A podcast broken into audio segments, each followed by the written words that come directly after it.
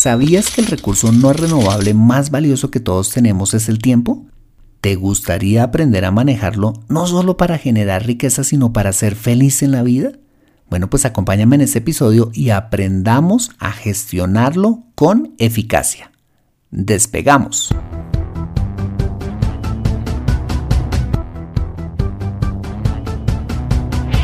Bienvenido a Consejo Financiero, el podcast de finanzas personales donde aprenderás a manejar inteligentemente tu dinero, salir de deudas, tomar buenas decisiones financieras y alcanzar una prosperidad sólida y duradera. Consejo Financiero son finanzas personales prácticas para gente como tú que desean transformar su futuro financiero. Bienvenido a bordo.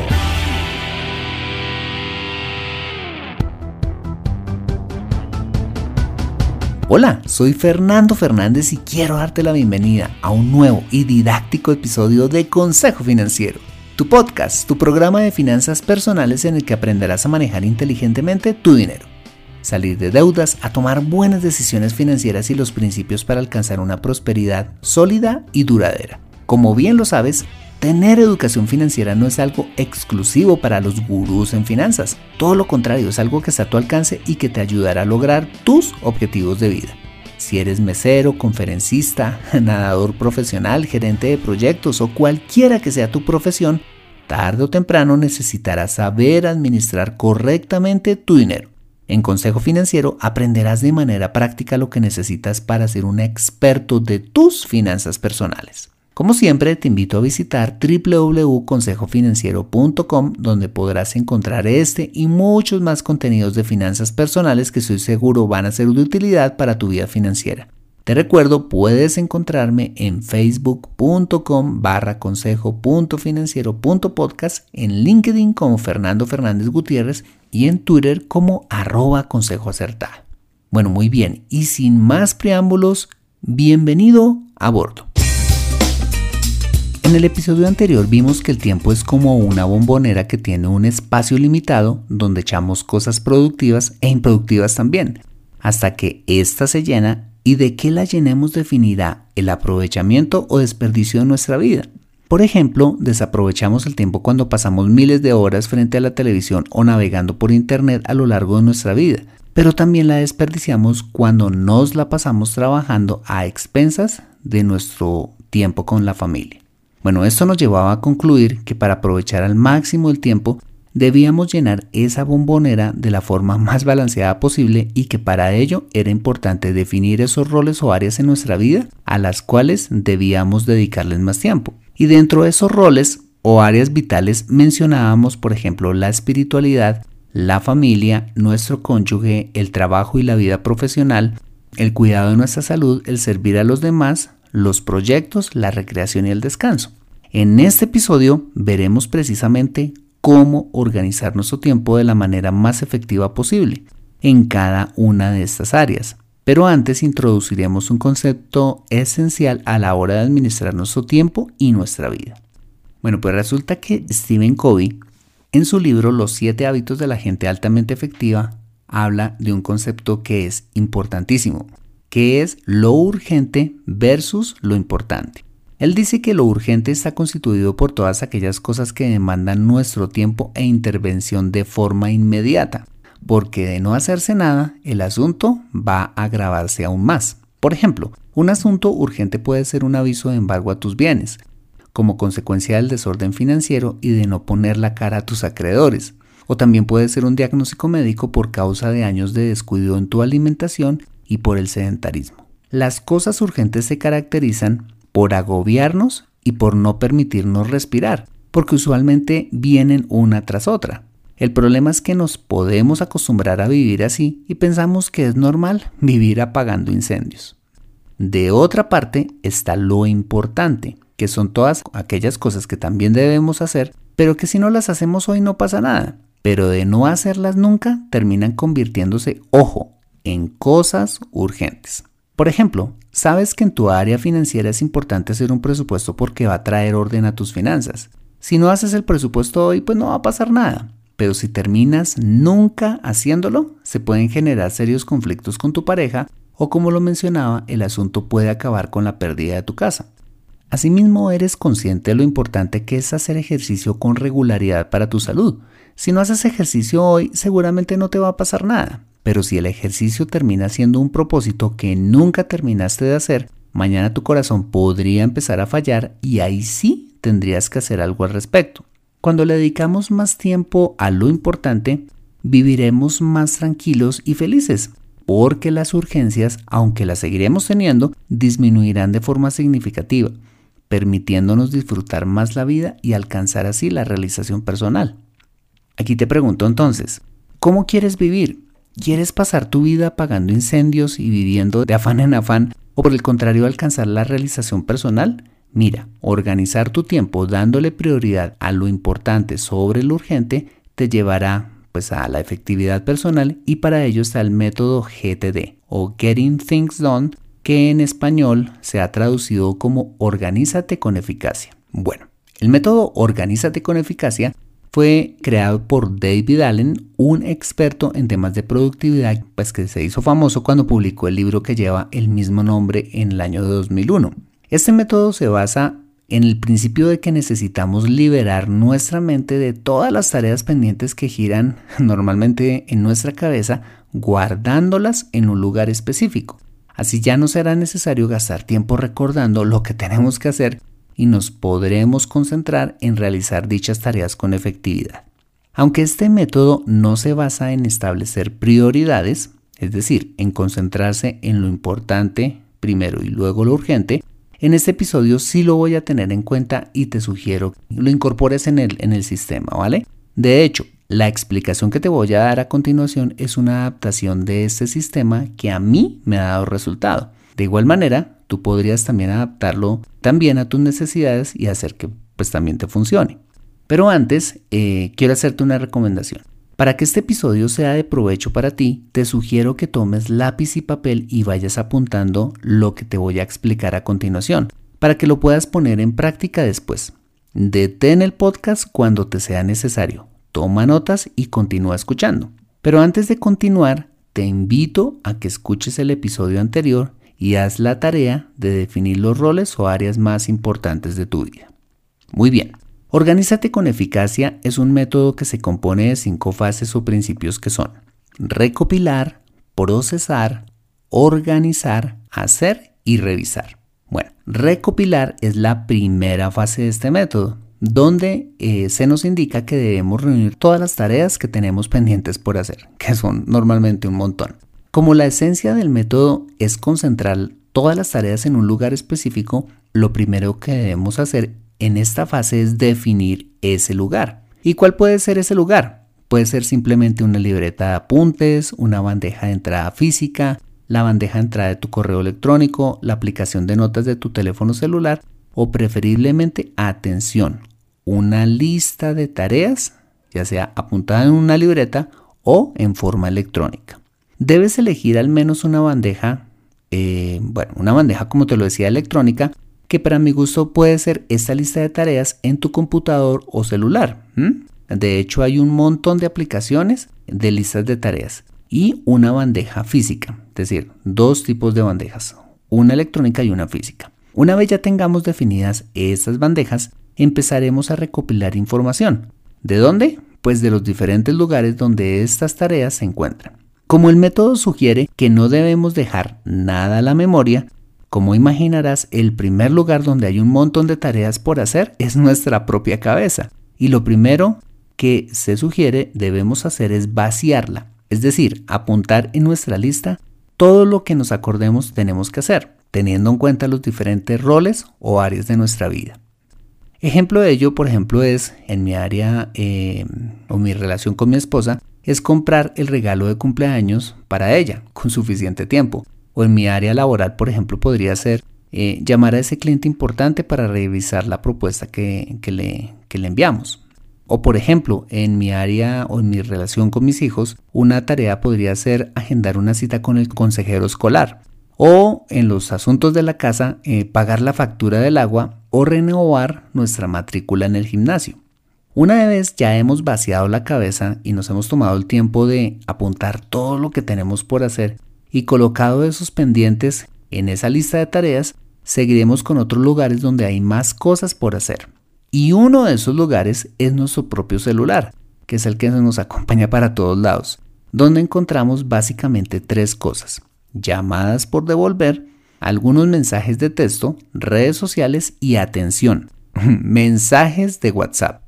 Pues resulta que WhatsApp se ha convertido en una fuente de múltiples tareas por hacer, ya que nuestra familia nos escribe por WhatsApp, nuestros amigos nos escriben por WhatsApp, nuestros compañeros de trabajo, nuestro jefe y hasta nuestros clientes ya nos escriben por WhatsApp. Por ejemplo, el mensaje de las frutas que tenemos que llevar a casa por la noche la solicitud de información de un cliente o la invitación de nuestros, pues que nuestros amigos nos están haciendo a cenar, deberían ser ejemplo de estos mensajes de WhatsApp que debemos llevar también a nuestra lista de tareas.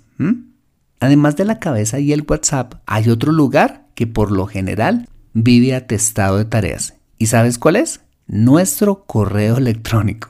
El correo está lleno de tareas por hacer, generadas principalmente por cosas relacionadas con, nuestra, con nuestro trabajo y en segunda medida por nuestra familia y amigos. Entonces la idea es que tomemos el correo y vayas pasando cada correo que implique una tarea por hacer a la lista de tareas, ¿ok?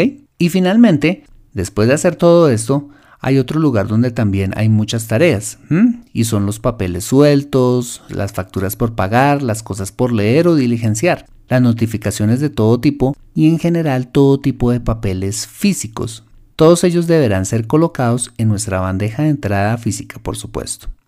Muy bien, hasta este punto solo le hemos dado un lugar físico o electrónico a las cosas que debemos hacer. La segunda fase que nos enseña el método es procesar. Y para ello debemos seguir los siguientes principios. El primer principio es empezar siempre por el principio, es decir, procesar en orden de llegada. Lo primero que llega es lo primero que se evacúa, que se revisa, ¿vale?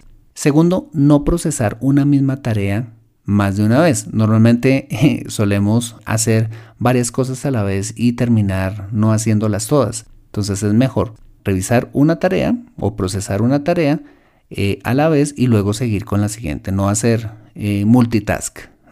El tercer principio es no devolver ninguna tarea a la lista de tareas. Es decir, todo tiene que gestionarse. Si una vez tomaste una tarea y la vas a procesar, tienes que hacer algo con ella. Lo primero que debemos hacer en esta fase de procesar es ahí sí preguntarnos, ¿qué es esto? que consiste básicamente en darle una categoría a cada tarea. ¿Esto es algo relacionado con mi área familiar? ¿Es algo relacionado con mi salud? ¿O esto es algo relacionado con mi área financiera? ¿O simplemente es spam en el caso de los correos electrónicos o mensajes? ¿O simplemente es basura? Entonces, en esa parte de procesar es importante categorizar las tareas porque nos va a ayudar muchísimo en el procesamiento de las mismas. Mi recomendación es que te tomes el tiempo que sea necesario para hacerlo. O sea, si te salieron, qué sé yo, 150 tareas después de la etapa de recopilación, pues tómate el tiempo de categorizarlas y agruparlas, ¿vale?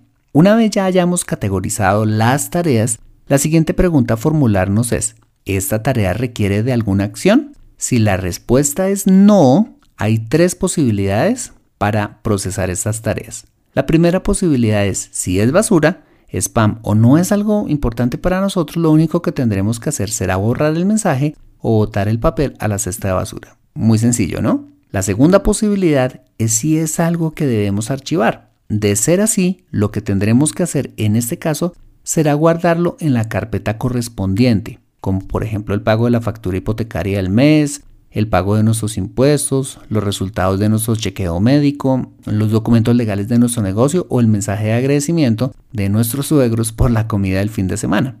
Cabe aclarar que es importante para ello tener un archivo limpio y organizado con carpetas para cada uno de nuestros asuntos, en forma electrónica y en forma física, de tal manera que sea fácil de archivar, pero también fácil de encontrar lo archivado cuando lo busquemos. Y la tercera posibilidad es cuando es algo que también debemos archivar, pero que quiero retomar más adelante. Cosas como un plan de estudios para aprender inglés o un curso de alta gerencia o un plan de viaje para recorrer Europa, pueden ser tareas que deberán archivarse en una carpeta especial que el sistema eh, sugiere que la llamemos la carpeta del algún día. Ok, entonces resumiendo este punto, si cuando nos preguntemos, ¿esta tarea requiere una acción? La respuesta es no, las tres posibilidades son botar a la basura, archivar o poner en la carpeta de algún día. Pero si la respuesta es sí a esta pregunta de ¿esta tarea requiere una acción? Entonces nos debemos preguntar, ¿esta tarea requiere menos de dos minutos para hacerse?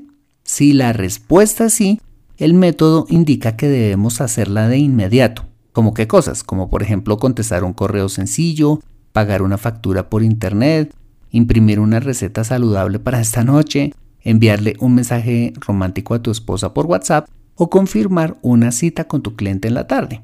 Si por el contrario, no es algo que puedas hacer en menos de dos minutos debido a su complejidad o porque te tienes que sentar a dedicarle un buen tiempo para hacer dicha tarea, como en mi caso podría, por ejemplo, grabar este podcast o en el tuyo diseñar una mejora en tu negocio, mm, buscar apoyo espiritual, ir al gimnasio o hacer tu presupuesto, deberás seguir a la tercera fase, es decir, a la fase de organización. Muy bien, en la tercera fase, es decir, la fase de organización, ya recopilamos la información, ya la procesamos e hicimos todo esto, entonces vamos a tomar en la fase de organización todas las tareas que requieren acción y que te van a tomar más de dos minutos gestionarlas. Pero antes de hacerlo, debes tener una herramienta fundamental para poder hacerlas. ¿Y cuál es esta herramienta? El calendario. Una cosa es tener una lista de tareas por hacer, que vendría siendo el qué, y otra cosa es el cuándo la vas a hacer, y eso se programa necesariamente en un calendario. Si por ejemplo tú no eres muy amigo de la tecnología, eres más amigo del papel, aunque mi recomendación es que procures eh, tratar de ser lo más digital posible, debes tener como mínimo una agenda física que tenga todos los días del año. Si eres alguien que eres amigo de la tecnología y te gusta todas estas cosas, puedes escoger cualquier herramienta de calendario, como la que tienes en tu celular, Google Calendar, que es espectacular, o la que más me gusta a mí, Microsoft Outlook, que viene en el paquete de Office.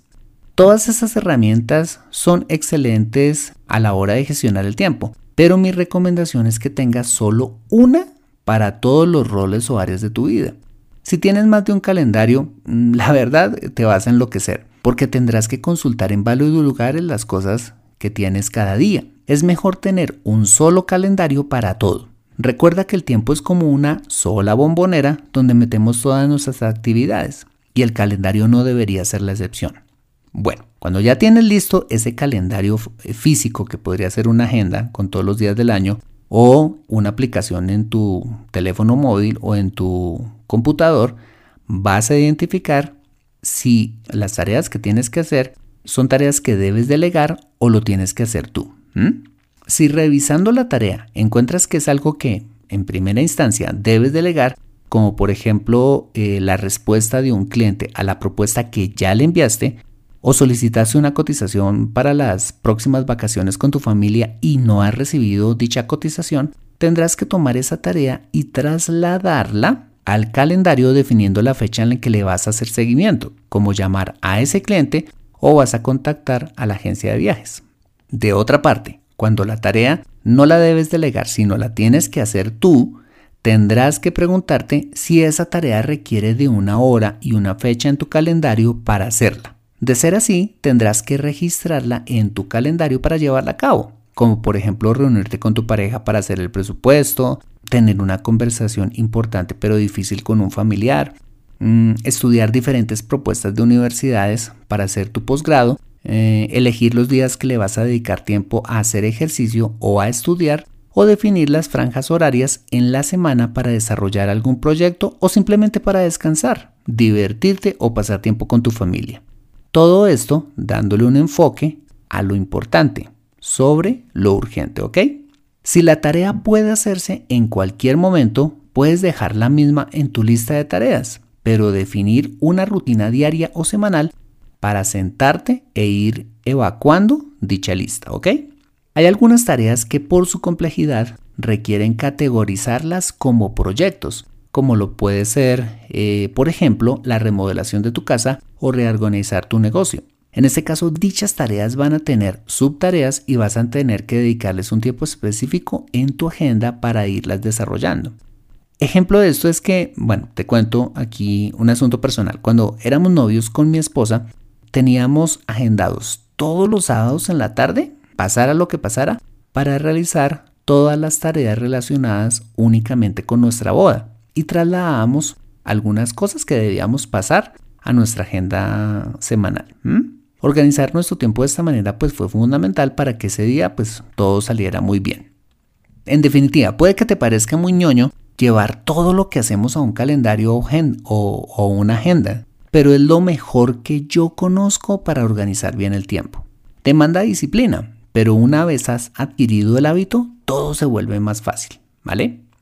Muy bien, una vez ya hemos recopilado las tareas, las hemos categorizado, hemos votado, archivado o gestionado aquellas que nos tomaron menos de dos minutos para hacerla, es decir, hicimos la segunda fase que es la de mm, procesar y hemos calendarizado las que nos tomará más de dos minutos hacer, que ya sería la fase de organización, la siguiente o la cuarta fase es ejecutarlas.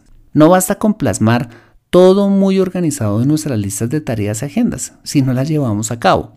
Todos los días antes de empezar, debemos gestionar las tareas en el orden que nos lo propusimos, empezando por las tareas que nos generan más valor. Si por ejemplo, tienes tu negocio, dale prioridad a aquellas tareas que van a mejorar tu servicio al cliente o van a aumentar tus ventas. Si quieres, por ejemplo, mejorar tu salud, deberías empezar el día haciendo ejercicio. Si quieres fortalecer tu relación de pareja, podrías empezar tu día enviándole flores a tu esposa y tener eh, detalles especiales con regularidad. Si estás trabajando en un proyecto, trabajar en él durante las primeras horas de la mañana.